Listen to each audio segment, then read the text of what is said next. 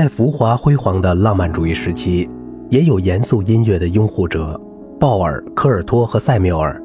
他们细致分析乐谱，着力揭示作品的内涵，从不以炫技和自我表现为目的，自始至终献身于最高品位的音乐。和前面提到的布索尼、佩特里、霍夫曼、鲁宾斯坦有着某些相似之处，但鲍尔和科尔托在现代风格上走得更远，对后来的钢琴家们影响也更大。尽管他们在当时是如此的现代，但在演奏细节和曲目选择上不免带有浪漫主义的痕迹和强烈的个人印记。他们的录音几乎能让我们一下子分辨出来，塞缪尔具有很特殊的历史地位。他也是第一位在钢琴上将巴赫原曲的面貌展现给听众的大钢琴家。哈罗德·鲍尔有着与一般钢琴家不同的经历，他一开始是一位小提琴神童，直到二十岁都是以小提琴作为主攻专业，并已经颇具成就了。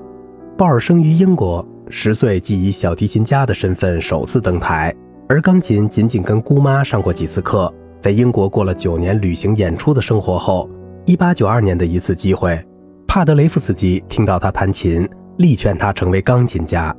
鲍尔并没有太在意帕德雷夫斯基的建议，继续他的小提琴事业。直到他自己意识到已经不可能成为杰出的小提琴家之后，才开始把精力越来越多地转向钢琴。鲍尔的钢琴演奏几乎全靠自学。到一九零零年前后，他已经成为一位知名的钢琴家了。他的音乐会从俄罗斯开始，然后是巴黎，再到整个法国、德国和西班牙，名气越来越大。他的室内乐活动也很频繁，当然是以钢琴家的身份出现在重奏组里，搭档都是克莱斯勒、卡萨尔斯、蒂博和伊萨伊这一级别的人物。一九零八年十二月十八日，他在巴黎首演了德彪西的《儿童园地》。鲍尔最后在美国定居。一九一九年，还创办了贝多芬协会。除了作为钢琴家演出以外，鲍尔还是美国最重要的钢琴教师，一直在曼哈顿音乐学校任教，并定期举办大师班。他还编定了舒曼作品的乐谱，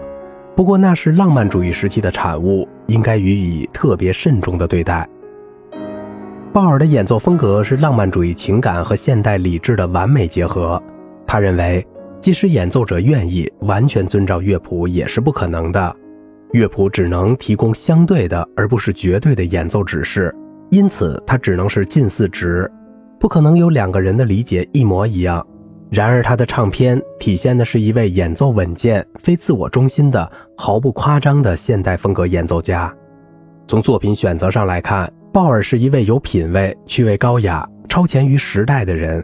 他最重要的录音，无疑是一九三九年录制的勃拉姆斯第三钢琴奏鸣曲。勃拉姆斯的钢琴音乐在浪漫主义时期被演奏的情况是：晚期小品，少数几首被当成沙龙音乐；大型变奏曲是钢琴家炫技的平台；早期奏鸣曲是没有人去碰的。就连德国现代学派，也只是在上世纪五十年代后，才有人为这些艰涩的作品录制唱片。即使在今天。也只有少数特别严肃的钢琴家把这些作品列入自己的保留曲目。鲍尔的演奏充分挖掘了这首奏鸣曲的内涵，结构清晰，音色深沉，布局合理，是既富有情感又非常理性的演绎，很有说服力。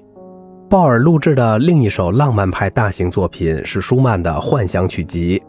这是一部由八首标题小品组成的套曲。当时的钢琴家一窝蜂地去弹性格更为外在的狂欢节，而这部更注重心理体验的作品，态度只是分散地弹其中的一两首。鲍尔的准确诠释为我们展示了最复杂多变、最凝练的舒曼作品。鲍尔演奏的两首贝多芬奏鸣曲《月光》和《热情》录制于1926年和1927年，音色和自由节奏的运用令人想起施纳贝尔三十年代的诠释。技巧上，鲍尔比施纳贝尔更为完善。月光第一乐章两首不对齐的起音带有浪漫派明显的特点。热情的第一乐章弹得十分完美，但第二乐章的反复被全部取消，不是今天所能允许的。末乐章的处理和当时的钢琴家一样，快板弹得太快，而急板不够快，缺乏对比。几首严肃的小型乐曲，也包括舒伯特的即兴曲和音乐的瞬间，肖邦的即兴曲和摇篮曲，李斯特的音乐会练习曲《叹息》和森林的细雨，格里格的几首抒情小品，以及德彪西的月光，鲍尔都弹得晶莹剔透，诗意盎然。当然，他也免不了录一些浪漫派典型的保留曲目，比如许慈的《在爱人家》，狄红的圆舞曲，圣桑的阿尔切斯特改编曲和他自己的小品，都是比较早的录音，也都比同时代人弹的有风格、有品味。好了，今天的节目就到这里了，我是小明哥，感谢您的耐心陪伴。